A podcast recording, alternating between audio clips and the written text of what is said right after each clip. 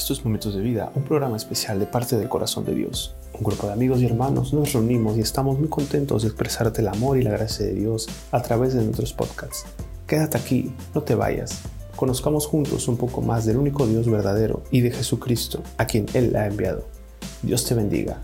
Y recuerda, somos la Iglesia Cristiana Pan de Vida en la ciudad de Veracruz.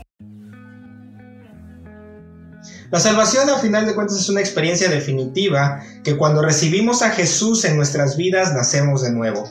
En ese mismo momento nosotros somos rescatados del mundo, de esa oscuridad donde vivíamos antes de recibir a Cristo. Somos rescatados del mundo de la perdición. ¿Por qué? Porque cuando aceptamos al Señor y reconocemos todos nuestros pecados, a partir de ese momento el Señor empieza a renovarnos y empieza a cambiar nuestras vidas y dice que somos trasladados al reino de Dios, redimidos y perdonados de todos nuestros pecados.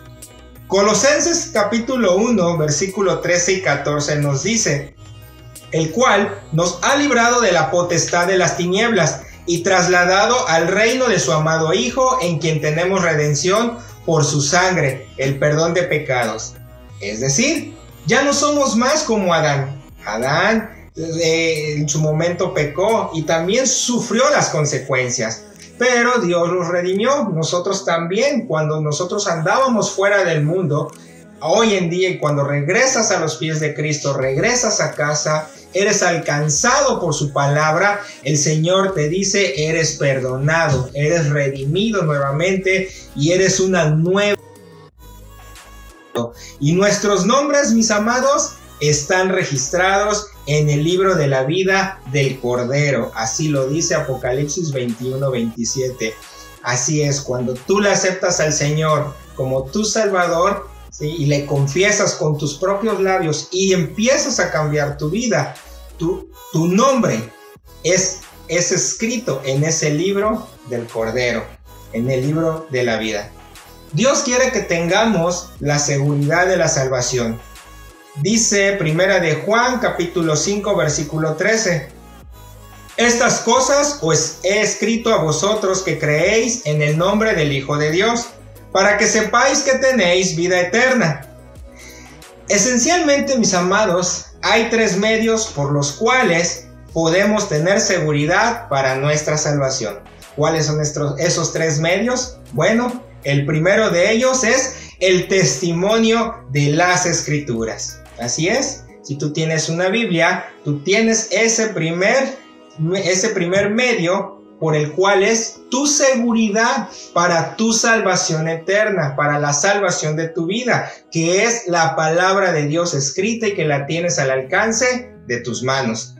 Dios ha tomado la iniciativa de proveer para nuestra salvación y establecer precisamente, sobre todo aquí, un criterio por medio del cual podemos experimentarla y que es precisamente la escritura. ¿Y cómo es esto? Revelándonos el plan para los, para los aspectos en su palabra de autoridad.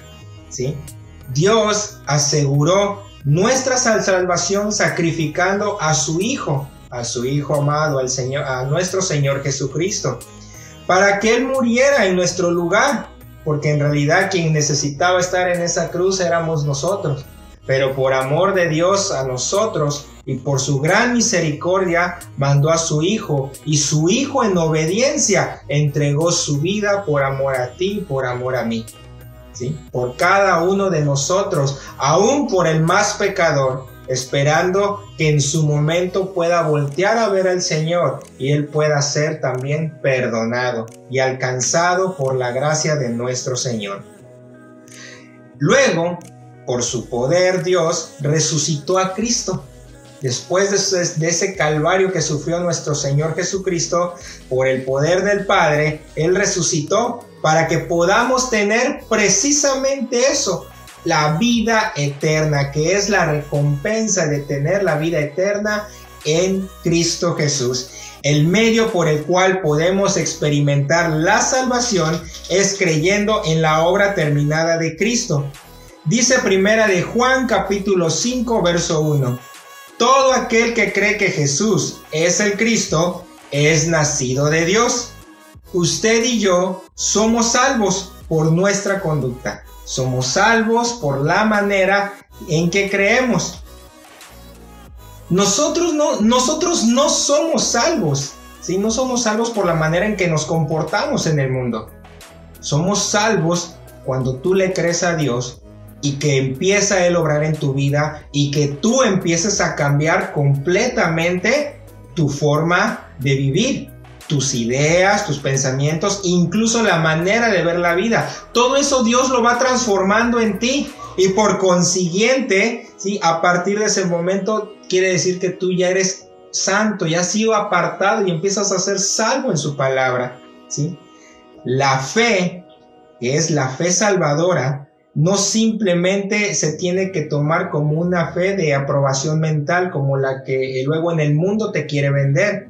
Tú puedes, tú sal adelante, échale ganas, que sí, que mira, que esto, pero no hay ningún sustento. Muchos te podrán dar mucha palabra de motivación, pero ¿bajo qué sustento? ¿Bajo qué contexto? Muchas veces bajo un contexto temporal, porque cuando volteas a ver sobre la base que está fundamentada eso, es solamente sobre, como, como decía Jesús, sobre una casa que está construida sobre la arena. Mil veces mejor que tengas una fe puesta en la piedra, en la roca firme que es Cristo Jesús. Que es Cristo Jesús. Esa es la fe que a ti te va a dar la seguridad de la salvación.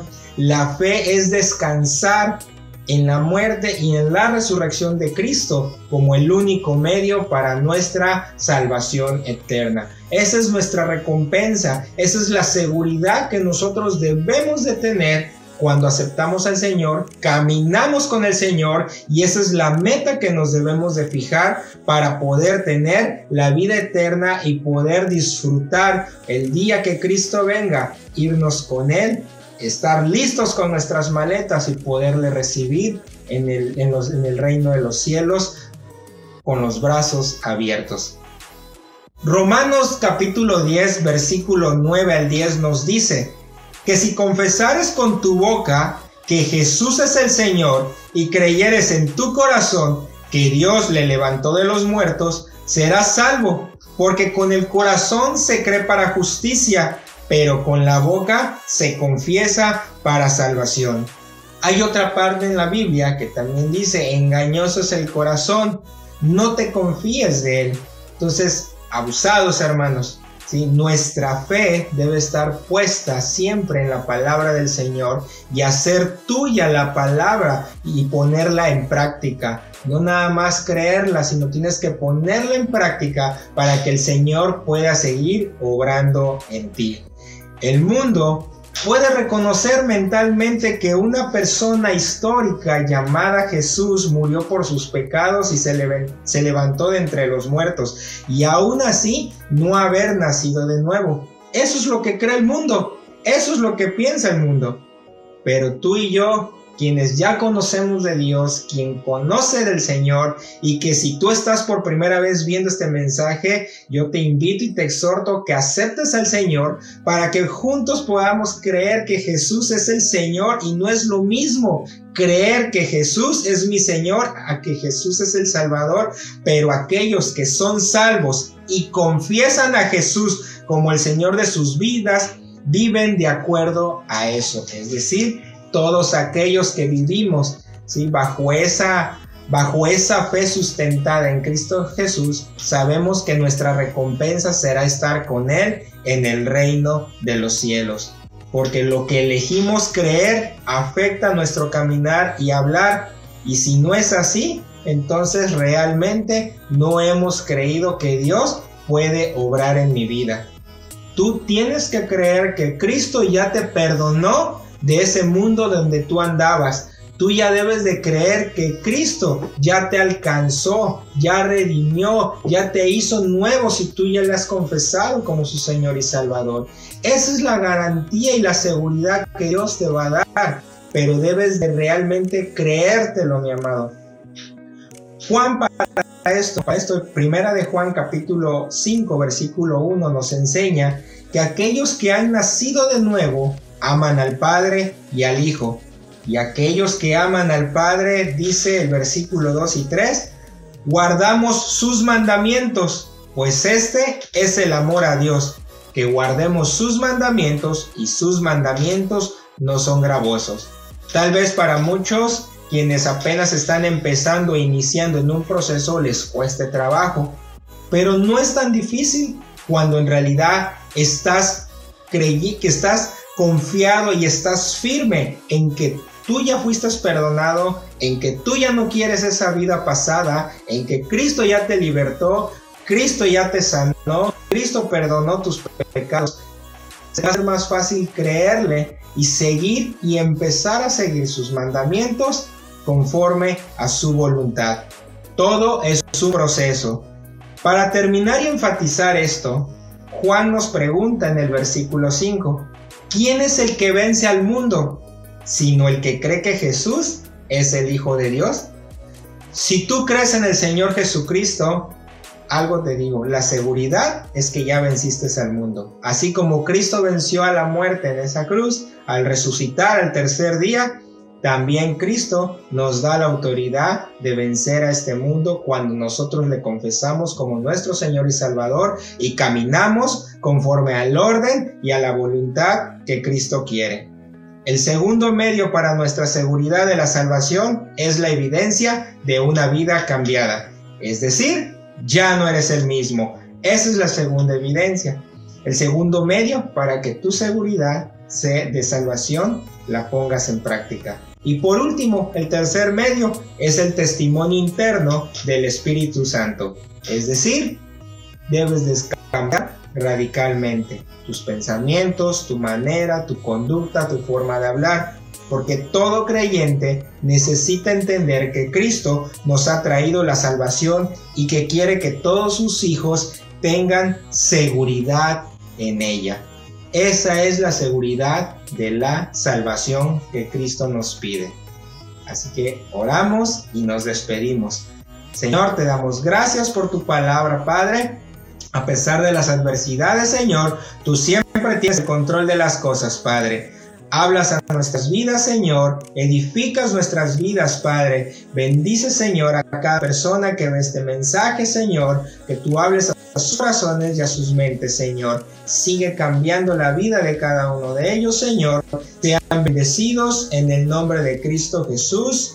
Amén. Mi querido hermano, te mando un fuerte abrazo un cordial saludo, sé bendecido y recuerda que todos los días hay palabra a través de nuestra página de vida a las 12 del día y a las 10 de la noche oramos juntos en casa.